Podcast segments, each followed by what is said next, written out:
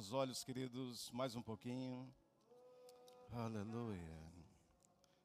Glória a Deus. Aleluia. Oh, aleluia.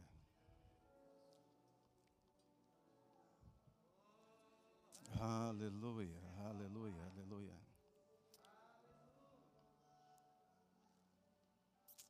Aleluia. Glórias ao teu nome, Pai. Glórias ao teu nome, Pai. O Senhor é santo, o Senhor é majestoso. Espírito Santo tenha liberdade no nosso meio. Aleluia.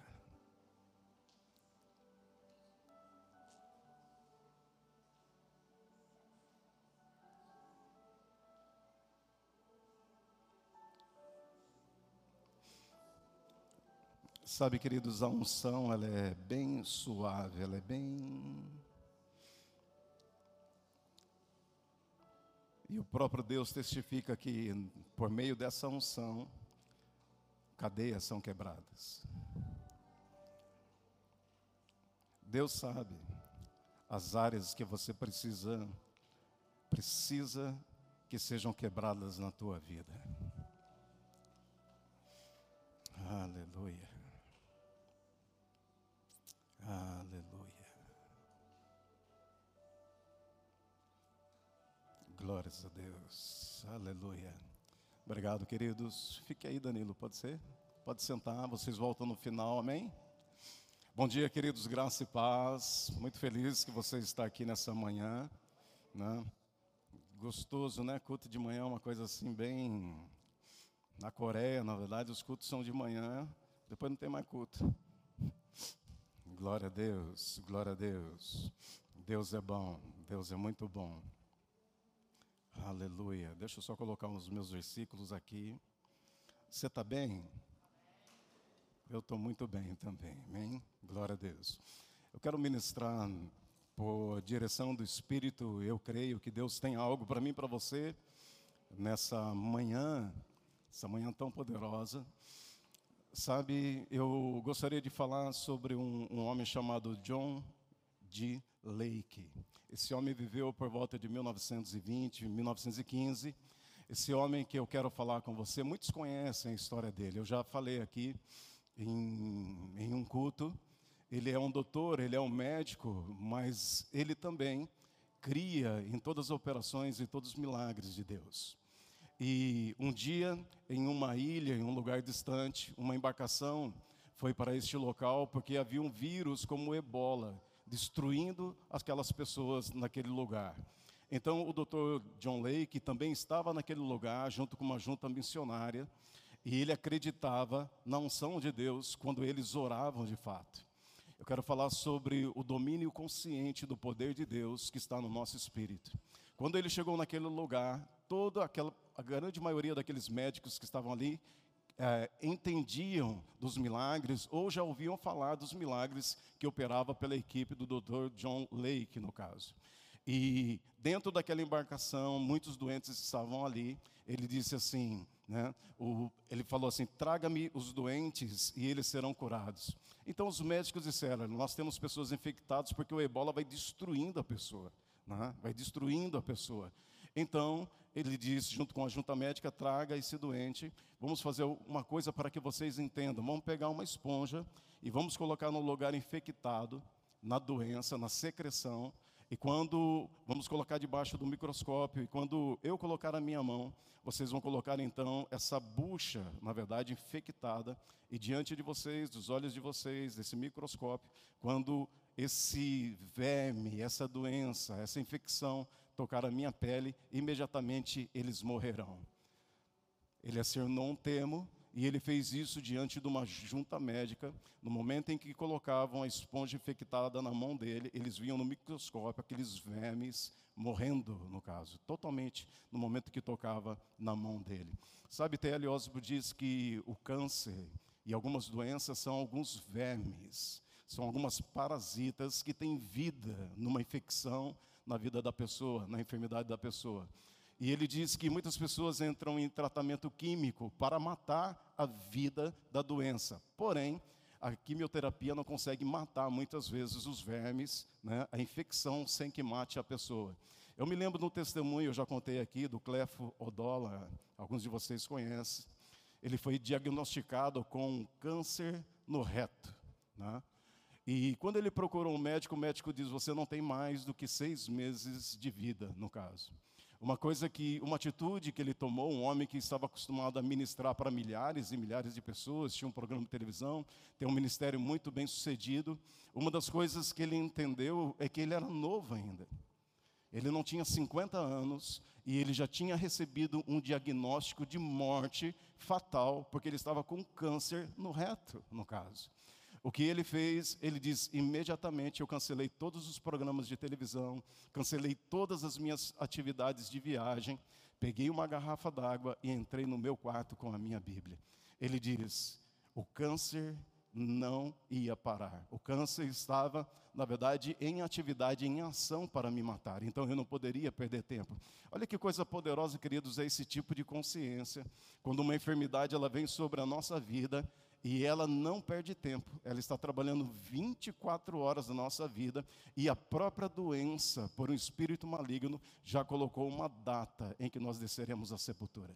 Naquele momento, com muita consciência, ele diz assim: o câncer ele está muito avançado, como o médico diz, e eu não tenho tempo para perder com distrações. Então, compromissos grandes foram adiados, viagens foram adiadas, e ele diz que ele entrou naquele quarto com uma garrafa d'água apenas, e ele levou todo o material, todas as fitas, todos os áudios do irmão Kenneth Reagan, do T.L. Osborne, do Oral Roberts, da, da esposa, na verdade, de, do Copeland, e ele ouvia 24 horas sobre cura, 24 horas lendo sobre cura, 24 horas cantando sobre cura, e ele cantava a sua cura, ele declarava a sua cura, ele ouvia sobre cura, e como Romanos capítulo 10, 17 diz que a fé ela vem pelo ouvir a palavra de Deus. Chega um momento em que nós nos tornamos conscientes, queridos, daquela unção que está por meio da palavra, então nós somos alcançados por ela. Em um determinado momento, depois de dois meses, algo caiu no espírito dele, dizendo: Você está curado. Ele percebeu a cura de Cristo nele. Quando ele chegou no médico, depois de dois meses, o médico diz assim: Você vai fazer o exame? Você sabe que o câncer, nós estamos tratando do câncer, ele pode estar no estágio avançado. Ele falou: Você pode fazer o exame, que você não vai encontrar nada dentro de mim. O médico falou: Olha, vai com calma, né? O médico é assim, né? Quer pôr você no chão, né? Vai com calma, vai com calma. Mas exatamente no momento em que fizeram todos os exames, aquela junta médica que cuidava então do pastor Clefodola se espantaram porque não havia nada dentro dele. Então repetiram o exame de novo, não havia nada dentro dele. Repetiram de novo e não havia nada nele. Quando o médico diz: "Você está curado", ele falou: "Eu sei que eu estou curado". Porque algo foi ativado no meu espírito naquele lugar de transformação. Você pode dizer amém, queridos? Há uma unção de Deus sobre a minha vida e sobre a sua vida. Amém? Então eu quero falar com você sobre domínio consciente que Deus tem colocado no meu espírito e no teu espírito. Todo crente, todo crente nascido de novo tem esse domínio dentro do seu espírito. Amém? Ele diz assim: Hoje eu quero ensinar algo sobre a questão é, interna da cura que as pessoas não conhecem. Então, ele diz: hoje eu quero ensinar sobre a cura presente, sobre a unção de cura que todo crente tem e ele não percebe. Ela está dentro de você. Então, primeiro ponto aqui, eu quero ensinar três pontos para vocês. Quero seguir esses três pontos para ser rápido, não dispersar muito, para ficar bem claro, né, ficar na sua memória registrado aquilo que a gente quer falar nessa manhã. Primeiro ponto aqui, ele diz assim: existe um domínio consciente que Jesus dá ao espírito de todo homem. Jesus dá um domínio consciente para todos nós. E o exemplo que ele vai usar é Atos capítulo 3, você não precisa abrir agora. Atos capítulo 3, versículo 6, quando ele diz que Pedro se encontra com aquele doente, com aquele aleijado na porta formosa. Você lembra disso ou não? Pedro tinha uma consciência tão grande no seu espírito do novo nascimento e da ressurreição, isso é uma consciência, no caso. O que ele disse para aquele homem é: O que eu tenho, eu te dou. Amém? Uma das coisas importantes para nós, pode aumentar um pouquinho, Dan, por favor. Uma das coisas importantes para mim e para você é a consciência de quem nós somos. É a consciência do meu estado, a consciência da minha posição de autoridade diante das circunstâncias. Pedro era tão convicto dessa consciência de domínio de autoridade, só para você entender algo, para ficar mais claro para nós. O que, que é um domínio? Pessoas podem dom, é, dominar em meio a um, a um território. Por exemplo, quem é que domina no estado da Bahia? São o governador e seus assessores, não é isso não? Quem domina sobre uma cidade? Prefeitos e seus assessores. Quem domina em uma empresa é o dono dessa empresa. Quem domina na sua casa? É você que domina no território da sua casa. Se de repente você está dentro da sua casa, uma mulher, você está lá cuidando das suas coisas durante o dia, e você não percebeu, não trancou o portão, e de repente você ouve um barulho, você olha pela janela da sala, tem um bêbado, o portão aberto, e um bêbado entrando na sua casa. Imediatamente você percebeu que é um bêbado, ele abriu o portão e ele entrou pelo portão. Por você saber que você exerce domínio naquele lugar, você vai dar umas vassouradas nele e colocar ele para fora. É verdade ou não? Deixando muito claro, quem domina neste lugar sou eu.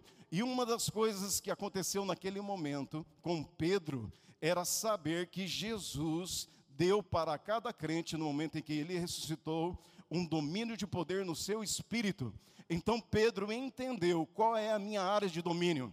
A minha área de domínio que Deus me deu através de Jesus é o reino do Espírito.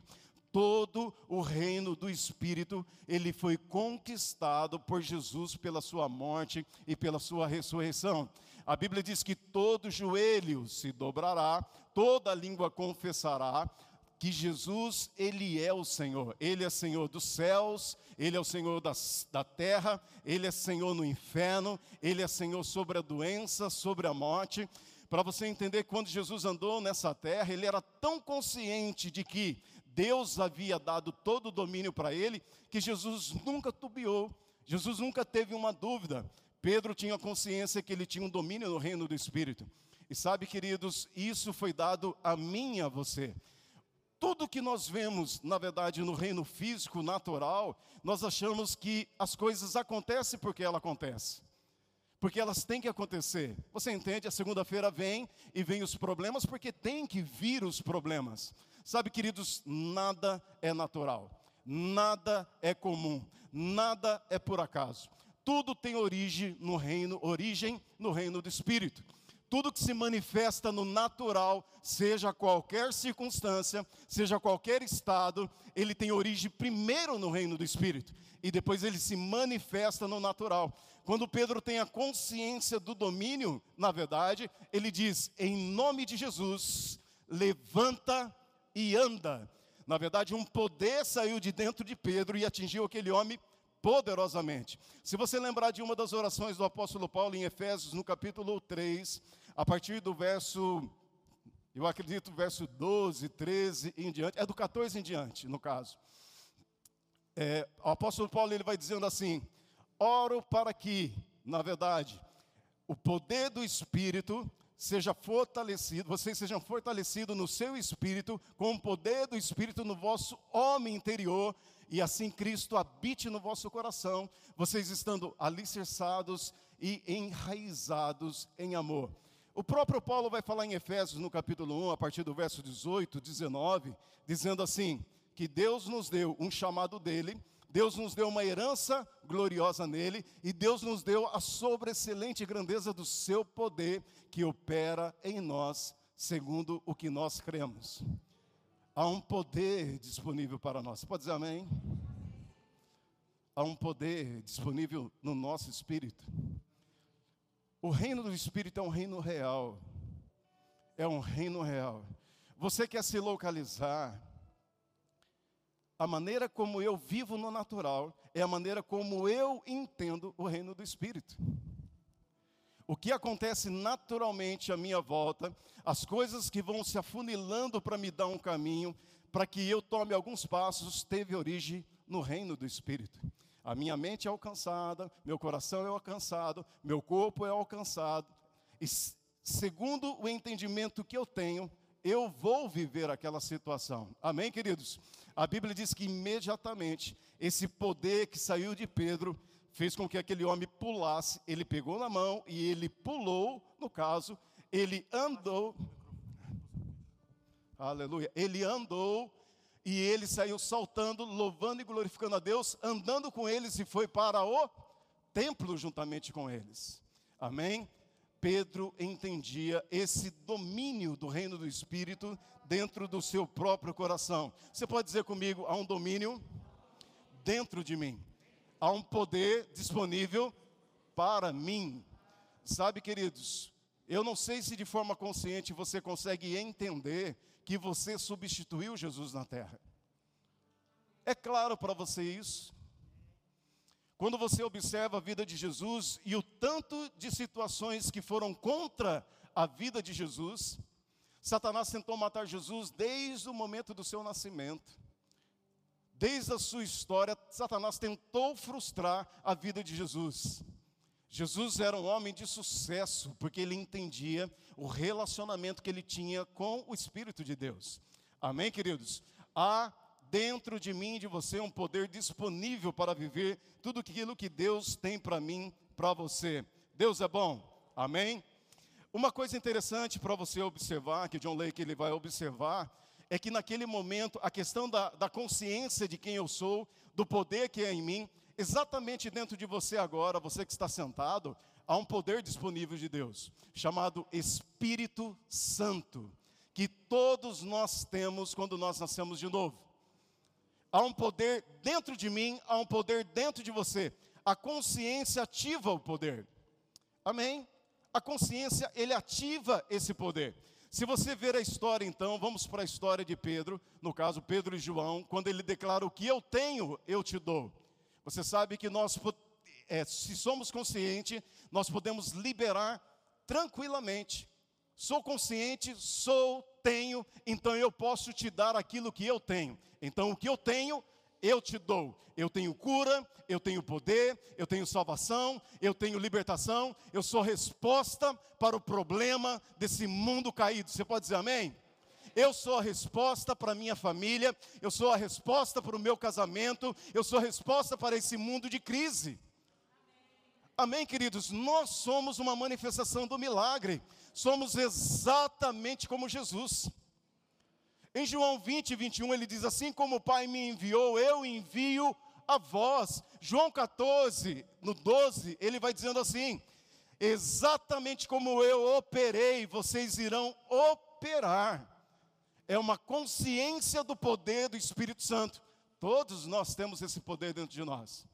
A questão é: temos a consciência do domínio do Espírito que Deus nos deu. Qual é a sua área de atuação?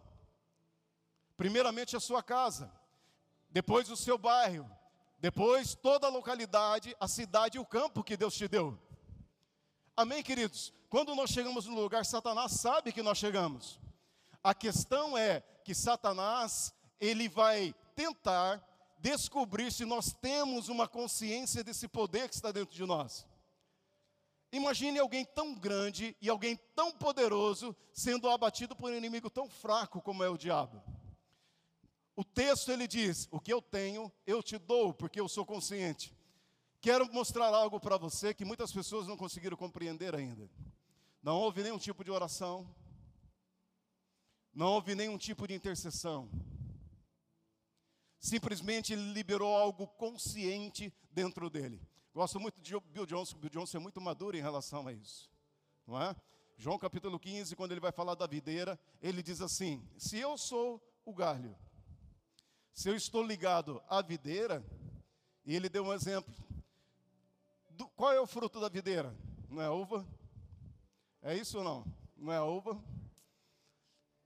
Ele diz: o galho não precisa declarar, eu sou uva, eu tenho uva e eu dou uva. Não existe nenhuma necessidade de se declarar, eu sou próspero, eu sou curado, eu sou abençoado, porque se você estiver ligado na fonte que é a videira, é inevitável que você vai manifestar o que a videira manifesta. A uva não, o galho não precisava gritar, eu sou uva, eu declaro que eu sou uva para eu dar uva. Não. O simples fato dele estar ligado à videira, qual é o resultado? Ele daria uva. O resultado de você estar ligado em Deus, o resultado é cura, milagres, força de Deus dentro de você. Se levantar por dentro de forma muito consciente, não ficar prostrado, não ficar envergonhado, não ficar desanimado, não viver derrotado, não se conformar com nenhum tipo de doença, com nenhum tipo de falta, com nenhum tipo de intriga, com nenhum tipo, na verdade, de, de mágoa. Você entende? você vai manifestar aquilo que você tem a origem e você tem toda a natureza dentro de você. Então, quando ele fala, ele dá, ele traz esse ponto para a gente entender. Ele diz: não houve nem oração, não houve nem intercessão. Quando eu falo isso, queridos, eu corro perigo aqui, no caso das pessoas que não são maduras, saírem dizendo que a gente não diz dizendo assim: o pastor diz que a gente não precisa nem orar e nem interceder. Não é isso que eu estou dizendo. Se você entendeu isso, você entendeu errado. O simples fato de você estar ligado em Deus, você já recebe o que tem de Deus. Pare para pensar, queridos. Em nome de Jesus, que Deus te alcance. Agora, pare para pensar. O Espírito que está em Deus é o mesmo Espírito que está em você. Eu não sei se você consegue alcançar esse nível de grandeza. Eu acredito que sim. O mesmo Espírito que habita em Deus, que está em Deus, que é Deus, é o mesmo Espírito que está dentro de você. Quando Lucas diz assim, em Atos capítulo 10, 38, ele diz: Deus ungiu a Jesus de Nazaré com o Espírito Santo e com, e com poder que saiu fazendo bem, curando a todos os oprimidos do diabo, porque Deus era com ele. Por que Deus era com ele? Ele era ungido e capacitado com o mesmo poder e o domínio que Deus tinha. Era tão consciente para Jesus, era tão claro, era tão manifesto como o dia e a noite. Você tem dúvida quando escurece? Se é noite? Não, ah, hoje é dia, não, não, é noite. Você tem dificuldade quando é dia? Não, é dia, não é noite. Essa é uma convicção, queridos, que os crentes, na verdade, têm sido roubados. Quem eu sou? Eu domino ou eu sou dominado? Eu exerço a minha autoridade ou eu estou debaixo de uma autoridade de terceiro, que é Satanás? Por isso que aqui não houve nem oração e nem súplica. Ele simplesmente diz: o que eu tenho, a experiência que eu tive, que ninguém pode tirar de mim, você já nasceu de novo? Ninguém pode tirar essa experiência. A Bíblia diz em João 1,12 que um poder de Deus foi liberado no teu espírito e ele transformou você numa nova criação, filho de Deus. Ninguém pode tirar isso de você. Se isso é consciente, a salvação começou a operar na sua vida. E todo o benefício da salvação está operando na sua vida. Você entende? Assim como você tem certeza que você é homem, homens digam amém, em nome de Jesus, aleluia. Não ouvi todos, mas eu acredito que todos acreditam, não é Clóvis? Eu digo Clóvis só por exemplo, viu? No caso. Assim como você sabe que você é mulher. Amém? Você tem uma consciência. Porque, Wilma, você já acordou algum dia? acordou, Gisele foi cortar os cabelos. Aí você acordou e disse assim: será que eu sou homem? Já aconteceu isso alguma vez ou não? Você cortando o cabelo olhando para o espelho, estranhou. Será que eu sou uma mulher? Será que sou homem? Aconteceu isso? Existe uma consciência de quem nós somos, biologicamente, correto, queridos? Essa falta de consciência está em muitos crentes. Nós fomos criados, queridos, por meio de um milagre, nós vivemos um milagre e nós manifestamos um milagre. Você pode dizer amém? Independente do que as pessoas dizem de você, independente de quem acredita em você, não. Queridos, se você sabe conscientemente quem é você, o domínio que você exerce nesse ambiente, na minha casa, na minha empresa, no meu bairro, no meu casamento, com os meus filhos, no meu ministério, eu exerço um domínio de poder dado por Deus. E acabou. Você pode acordar jururu, você pode acordar sem vontade de cantar, porque a, a, maioria das vezes é isso que acontece conosco, é não. Você pode acordar, sabe, mais para lá do que para cá.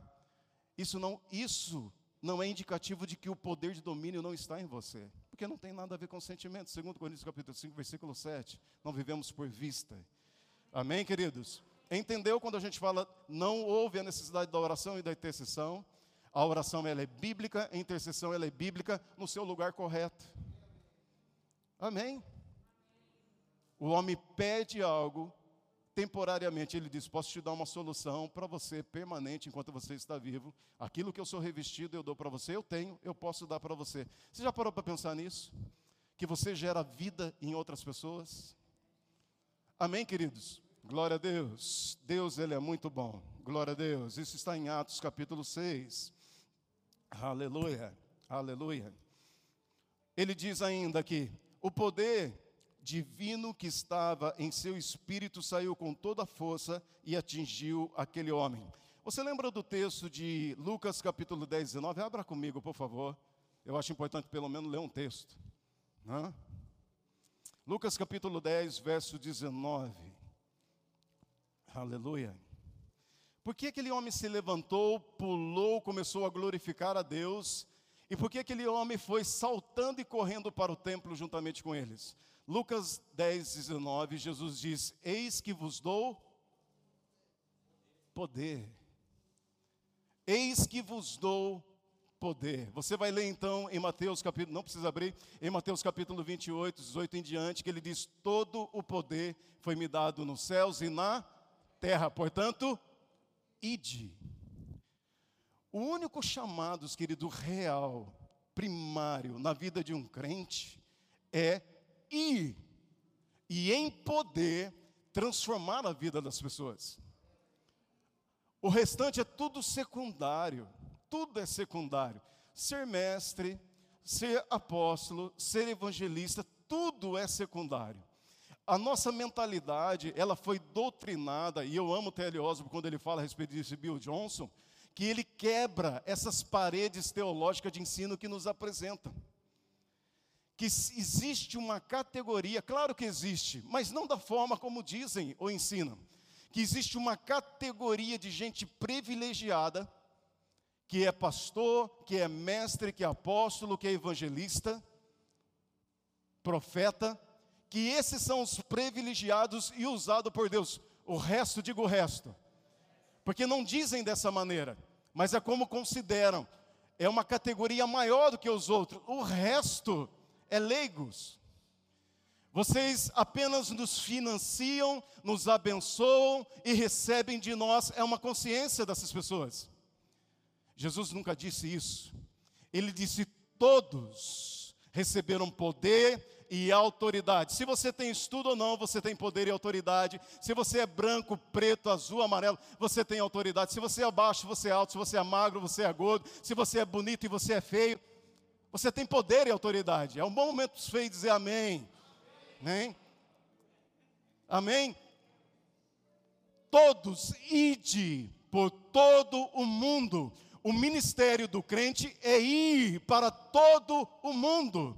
Estamos esperando uma revelação para Deus dizer para onde nós vamos. Claro que somos guiados pelo Espírito Santo. Enquanto não há a informação direta, queridos, objetiva de Deus, eu e você, aonde nós estamos, nós manifestamos o poder do novo nascimento. Acabou, queridos, teologicamente, você pode até fazer, mas isso não muda a vida de ninguém, quando não tem uma consciência.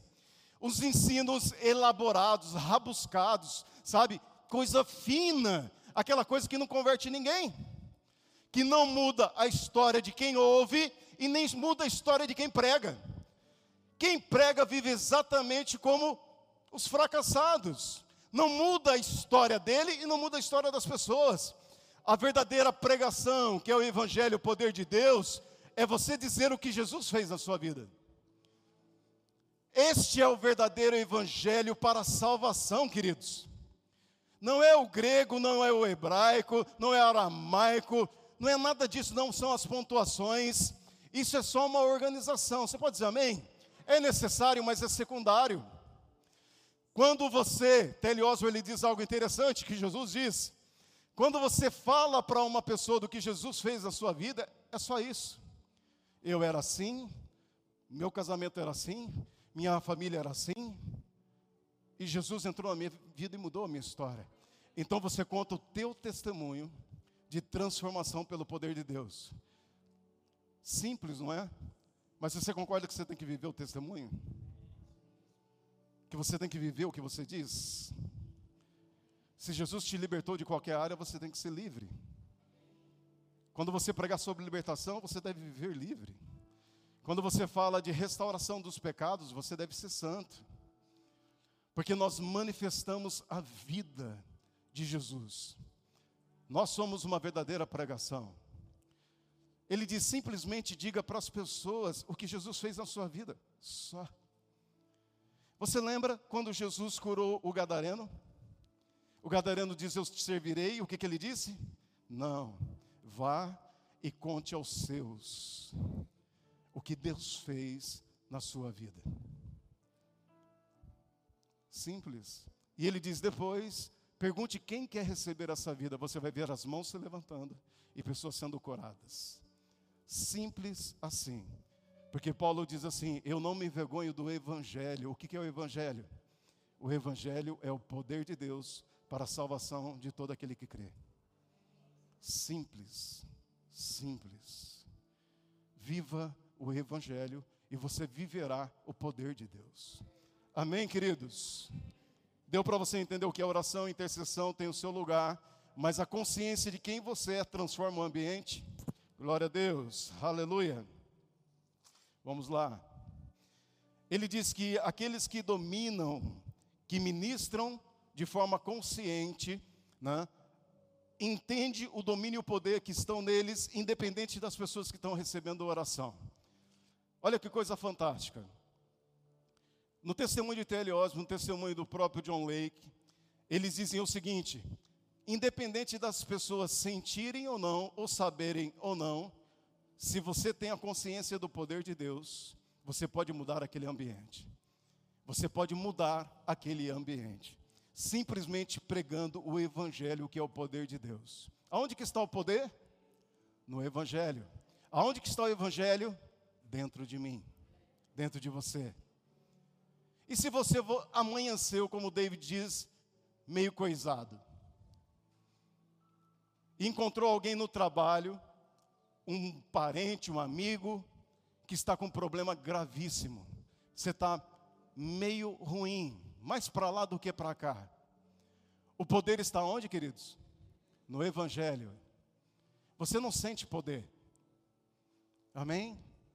Você não solta faísca.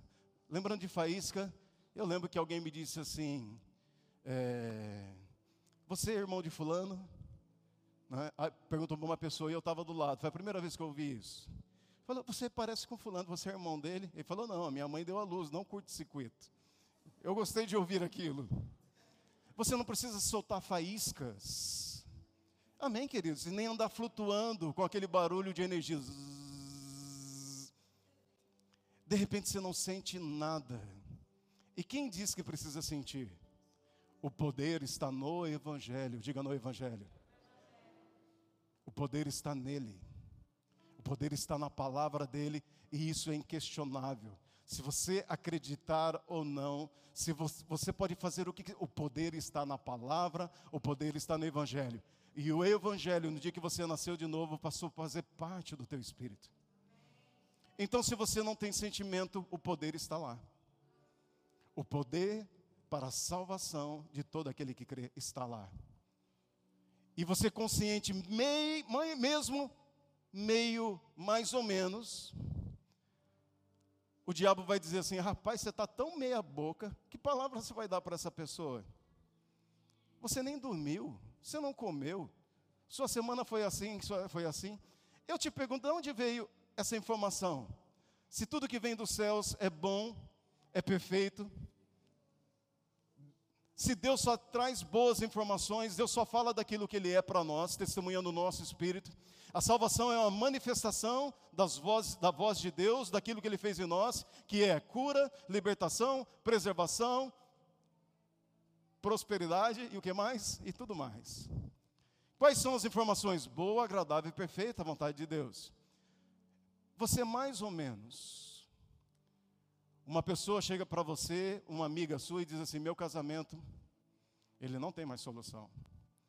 E você diz assim: Eu estou tão desse jeito. Mas se você ignorar esse, eu estou tão desse jeito porque ele não veio do Espírito de Deus, é uma informação que você acabou de receber para colocar o seu domínio enterrado. Se você pensar assim, eu não vivo pelos sentimentos, eu não vivo pelo que vejo, eu não vivo pelo que ouço. Não é isso que a gente aprendeu? Posso te fazer uma pergunta com muito respeito? Por que não vivemos isso, declarando nesse momento que somos atacados nas nossas emoções, somos atacados na nossa carne, somos atacados nas nossas finanças, nossa família? Porque nesse momento não se cria uma consciência de verdade, assim como você sabe que é homem e mulher, você diz assim: não, eu sou o que Deus diz que eu sou. Por que, que a gente dá margem para outros tipos de pensamentos que não é isso? Por que, que a gente traz pessoas para os nossos sentimentos e pensamentos, situações, trabalho, crises, em vez do que nos é orientado pelo Espírito de Deus que está em nós, segundo Coríntios capítulo 10, versículo 3 e 4, que eu e você pegamos conscientemente toda a informação que é contrária à palavra de Deus e nós escravizamos essa informação, levando ela cativa a Cristo. Não permitimos que ela entre na nossa mente e nos nossos pensamentos, criando uma fortaleza de derrota, onde vai nos aprisionar. Porque nesse momento a gente não se levanta conscientemente e diz assim: Eu sou o que Deus diz que eu sou. Então você conscientemente vai buscar lá no arquivo da tua memória textos que dizem o que você é.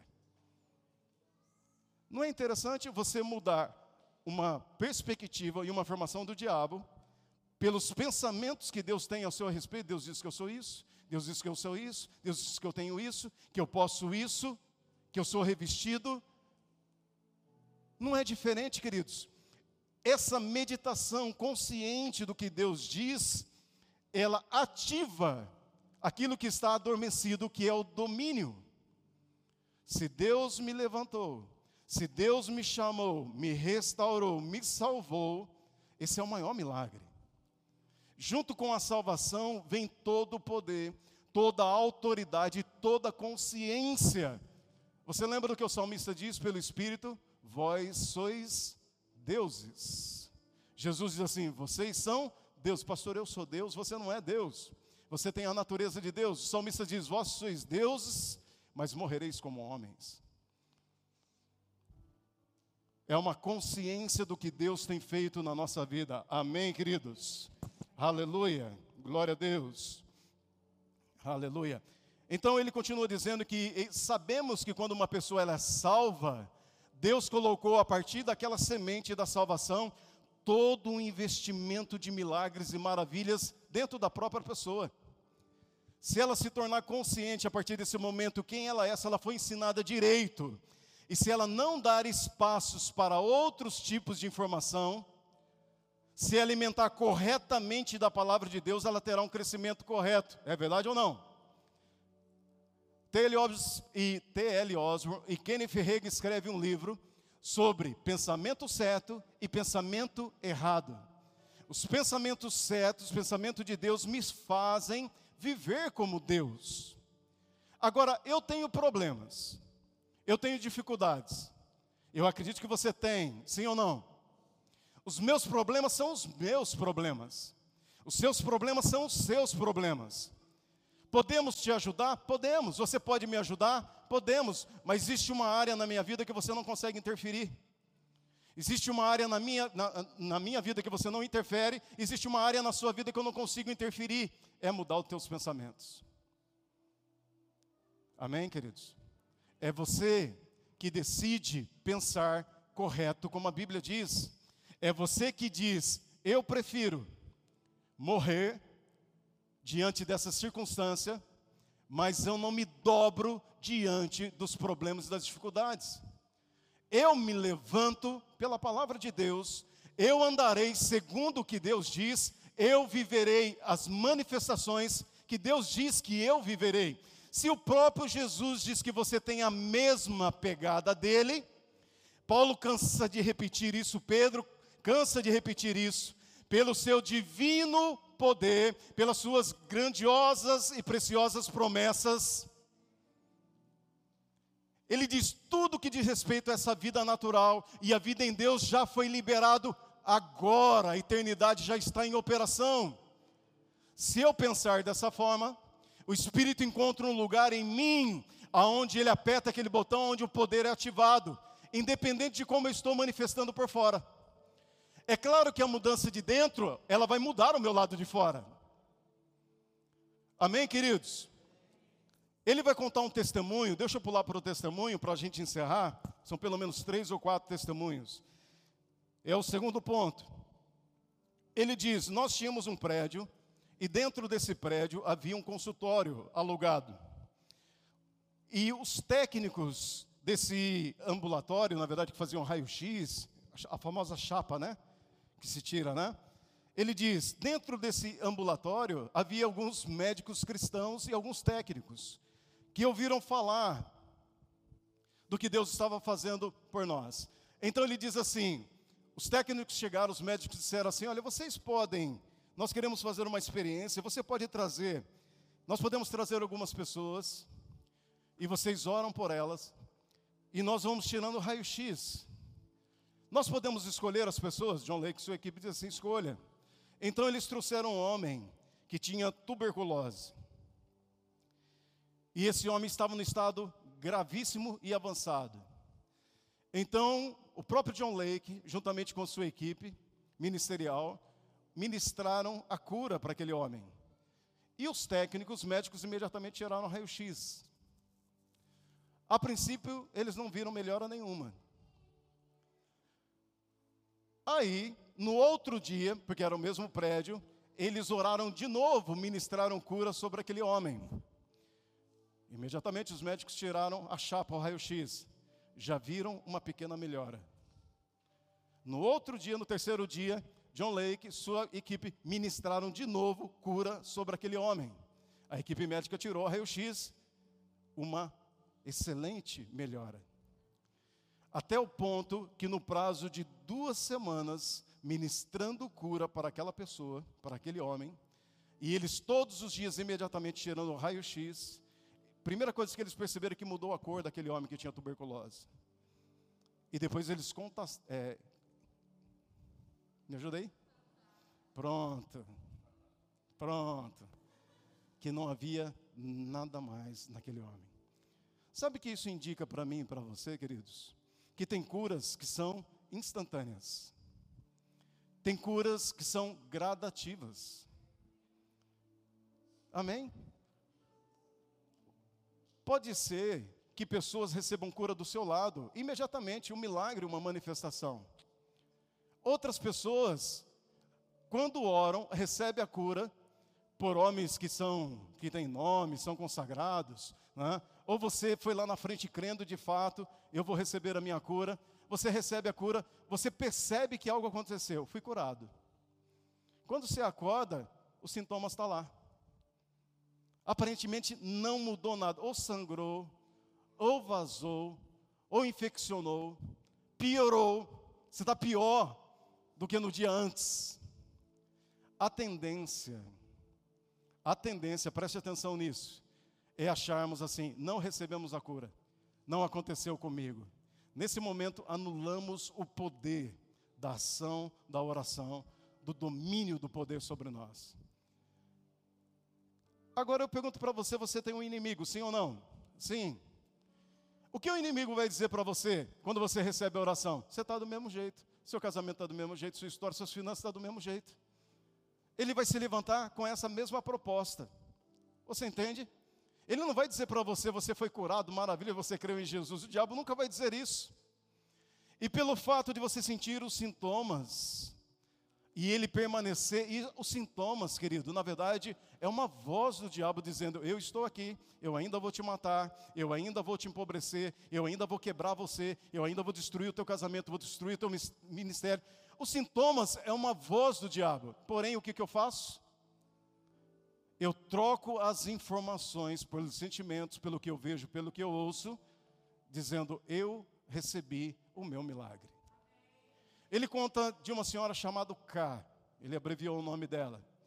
E você me permite dizer aqui o, o tipo de doença, por favor, entenda, eu tenho que dizer para que você compreenda. Então ele diz com muito cuidado a respeito disso.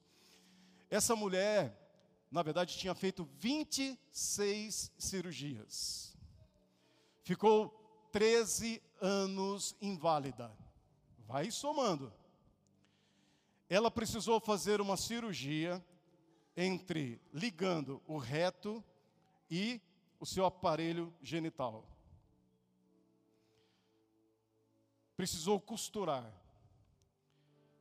Ela já tinha passado por mais de 30 médicos, ok? Por mais de 30 médicos. 13 anos inválida e tinha feito 26 cirurgias. Tá bom para você ou não? E às vezes uma dor de cabeça né? uma dor na coluna, assusta muita gente. Então costuraram, por causa de uma enfermidade, né? o seu reto juntamente com o seu órgão genital. Aquilo estourou. Os médicos costuraram mais três vezes. Você sabe o que é isso? Romper uma ferida inflamada e os médicos de novo, irmã sabe, né, irmã? Né? E os médicos terem costurado é, é costurar novamente aquela ferida que está abrindo por três vezes. Aquela mulher novamente teve o rompimento nas suas feridas. O que aconteceu? Um dia ela ouviu um ministro pregando no rádio naquela época, que era da equipe de John Lake. Quando ela ouviu ele ministrando, ela foi até o local de culto e ela aceitou Jesus. Ela percebeu naquele momento que ela estava curada. Aquela mulher tinha passado por 26 cirurgias e quando você olhava para ela, ela tinha cicatrizes da orelha até o meio do pescoço, ela tinha cicatrizes do peito, do pescoço para o peito, ela tinha 26 cirurgias, no caso, costurada aquela mulher. Ela, eles viram o problema daquela mulher, o sofrimento daquela mulher, oraram por ela, ministraram a cura por ela, porque eles tinham uma consciência de quem eles eram. Tudo bem aquela mulher de novo teve um problema que um dos três problemas tiveram costurar rompeu novamente no seu órgão genital. E ela diz assim, naquele momento ela diz assim: "Eu vou crer no milagre de Deus. Eu vou crer". Só que todos os sintomas estavam lá, queridos. Todos os sintomas estavam lá, todos os sintomas.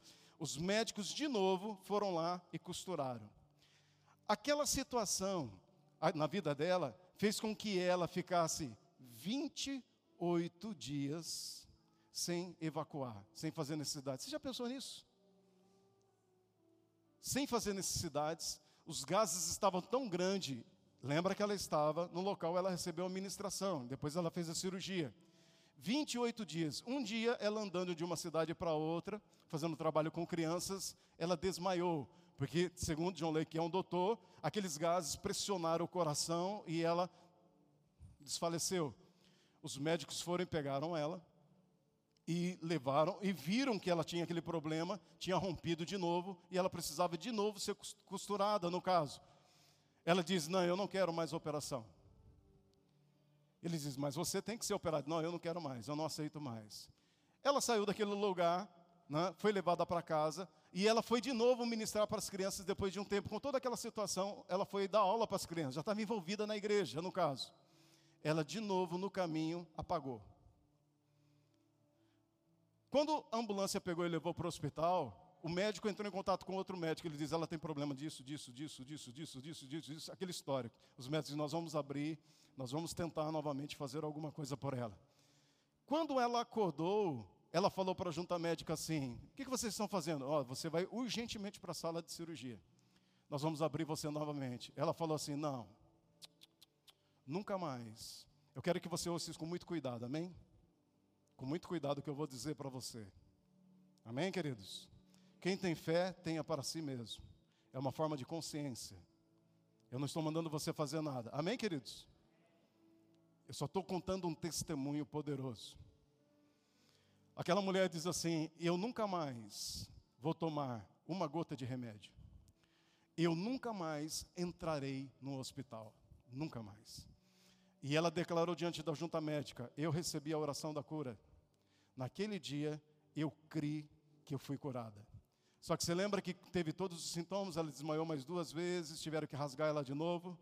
Nesse momento que iam abrir ela de novo, ela diz: Não chega. Nunca mais tomarei uma gota de remédio. Nunca mais eu entrarei dentro do hospital. E ela disse assim: Eu entreguei a minha vida a Jesus. Eu entreguei o meu espírito, eu entreguei a minha alma, eu entreguei o meu corpo. Ele é Senhor de mim. Ele, se Ele quiser que eu morra, eu morrerei. Mas eu sei quem Ele é, eu descobri a vida, e eu sei que a vida dele está operando em mim, independente do que eu tenho.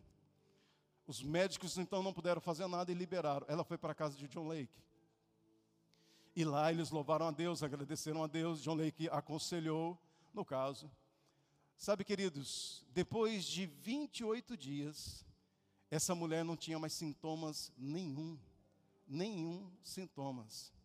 Aquela ferida inflamada que vivia rompendo os pontos nos seus órgãos genitais, simplesmente colaram depois de 28 dias todos os sintomas. Além do mais, os médicos descobriram que era tuberculosa.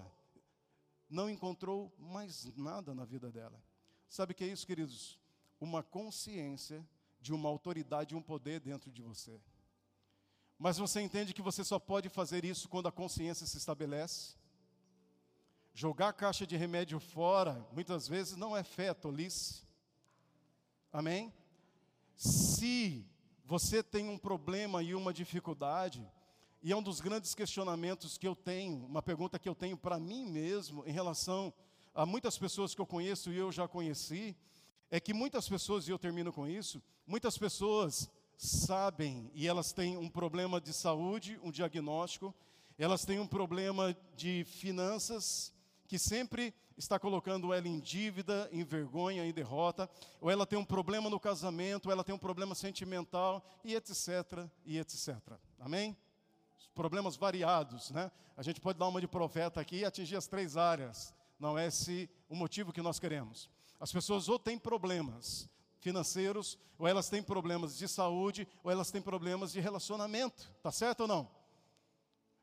A Bíblia diz que Jesus libertou-nos de tudo isso. Então, o que nós observamos, e observei na minha própria vida isso em uma temporada, e observo na vida de muitas pessoas, Alguém tem uma enfermidade que o médico diz vai te matar. Ó, oh, você tem esse problema no seu relacionamento, você tem problema nas. As pessoas deveriam, se isso é um fato que vai paralisar um plano de Deus na minha vida, porque segundo Deus, Ele não me fez para morrer antes do tempo, você pode dizer amém? Ele não me fez para passar vergonha na mão de dívidas, amém, queridos? Ele não me fez para ter um casamento derrotado, uma história de fracasso. Você pode dizer amém? Ele não me fez. Se Ele nos criou para sermos a imagem e a semelhança e darmos os mesmos resultados de Jesus, porque é o único projeto que você veio fazer nessa terra é ser semelhante a Jesus. Esse é o projeto de Deus e Deus se manifestar através de você. O que deveríamos fazer? Pegar a nossa Bíblia, se o problema é cura, decorar todos os textos bíblicos. Podemos fazer uso, queridos, da adoração pessoal. Podemos fazer uso da declaração do que nós somos de fato, não para acontecer, porque temos uma consciência que já aconteceu. Podemos entrar naquele lugar em Deus e nunca mais dizer: não me distraio mais não ouço mais notícias ruins, não ando mais com pessoas que falam negativamente. Não vou absorver nenhuma informação, seja da minha mulher, do meu marido, do meu filho, do meu pastor, de qualquer pessoa, que é contrário à palavra de Deus. Eu vou entrar neste lugar, eu vou ler, eu vou meditar, eu vou me encher da palavra de Deus, eu vou buscar a Deus e eu vou dizer para você: problema. Eu me entreguei a Jesus, eu pertenço a Ele, o meu espírito, a minha alma e o meu corpo, eu tenho a natureza de Deus e eu não saio desse lugar enquanto eu não receber o milagre. Uma das coisas, queridos, que eu prestei atenção e fui investigar é como esses homens oram. Como John Lake ora, como T.L. ora, como Kenneth Reagan ora. A gente pensa que eles fazem malabarismos. Você fica até decepcionado. Você fica decepcionado com a mensagem que eles pregam. Porque a gente tem um conceito, né? Observando as orações do T.L. Osborne, se você sabe quem é T.L. Osborne, já já os músicos sobem, por favor, viu? Só encerrar com isso. Ele diz assim: se você tem uma enfermidade, pode ser qualquer coisa, se você tem uma enfermidade, você olha para a sua enfermidade, encara a tua enfermidade, e você diz assim, ele orando dessa maneira, se é câncer, vou dar um exemplo, pode ser qualquer tipo de doença, tem olhos e diz assim, eu digo para você câncer, demônio do câncer, espírito de enfermidade do câncer, eu digo para você, diabo, que colocou isso em mim. Eu digo para você que eu morri com Jesus e eu ressuscitei com Jesus em novidade de vida. Eu digo para você que Jesus Cristo pagou a penalidade por esse câncer que está em mim. Aí ele diz: eu viraria eu viro para o diabo, eu vi ele orando e ele explicando. Eu olho para o diabo e digo, diabo, preste atenção. Sabe esse câncer? Você sabe, diabo. Você sabe porque sabe de que você não pode estar em mim. Porque eu sou nascido de novo, Jesus já pagou o preço e você não pode cobrar duas vezes. Olha que forma consciente e simples tranquilo e suave. Ele diz assim: Diabo, você sabe que nenhuma maldição pode estar em mim, porque Jesus já pagou o preço. E ele cita o texto de Gálatas 3,13. Eu sou livre de toda maldição. Você não tem o direito legal de estar em mim, por quê? Porque eu sou a própria justiça de Deus. Jesus trocou de lugar comigo. Ele conversando com o diabo. É como se puxasse uma cadeira, ele e o diabo batendo papo com o diabo. Ele diz: Você sabe, diabo, que você não pode estar em mim. Ele diz: Esse é o poder da confissão poderosa, consciente. Ele diz assim: Eu, telioso, grito, pulo. Né? E ele diz: Às vezes eu nem percebo porque eu estou gritando e pulando. Ele falou: Isso não tem nada a ver com poder. Eu começo mansinho e de repente eu estou. Ele falou: É porque eu aprendi assim. Eu tento me controlar, mas eu já estou desse jeito. Isso não tem nada a ver com Deus, não tem nada a ver com o Espírito Santo, tem a ver com a minha natureza, porque eu fui formado dessa maneira. O que, que ele estava querendo dizer, queridos? Ele bateu um papo com o diabo, diabo, vamos bater um papo. Você não pode estar em mim. Você não pode estar em mim. Você está conseguindo compreender, queridos? Muito simples. E ele diz no outro, e ele diz assim: então, no nome de Jesus, eu digo para você, demônio do câncer, eu te repreendo em nome de Jesus e você nunca mais aparece. Aí você pode dizer do jeito que você quer, pulando, gritando, você pode dizer, em nome de Jesus. É uma consciência, não tem nada a ver, queridos. O diabo não tem problema de audição, o diabo tem problema com, com convicção de autoridade. Amém? Você pode dizer isso para suas finanças, experimentar, queridos, milagrosamente os céus te provendo. Amém, queridos? Uma situação irreversível na tua história, seja enfermidade sentimental, você tem que encarar o diabo conscientemente. Ele diz assim: o diabo sabe que ele não pode. O problema é quando ele sabe que você não sabe. Porque o diabo prende você em mentiras. Se você aceita as mentiras, o diabo te matará, te destruirá, te roubará.